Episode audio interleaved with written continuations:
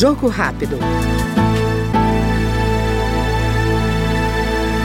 O deputado Chico Alencar, do pessoal do Rio de Janeiro, defende mais avanços no controle dos gastos públicos. O parlamentar classifica o mecanismo como um antídoto contra a corrupção. Para Chico Alencar, a Lei de Acesso à Informação e o Orçamento Participativo são ferramentas importantes de ação popular no controle dos gastos pelo poder público. É, ainda precisamos avançar muito, mas eu quero destacar a importância da Câmara dos Deputados do Brasil ter uma secretaria de transparência vinculada diretamente à mesa diretora, o que revela a importância desse elemento fundamental para a construção da nossa república, res pública, coisa pública.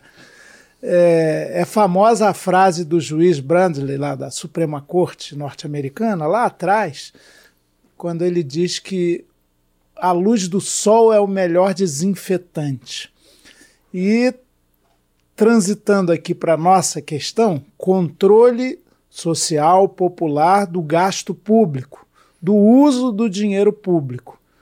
Eu diria que o melhor antídoto contra a corrupção, que é histórica, larvar, secular.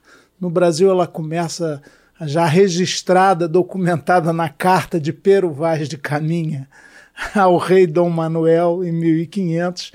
E se diz até que a corrupção é o cupim da república.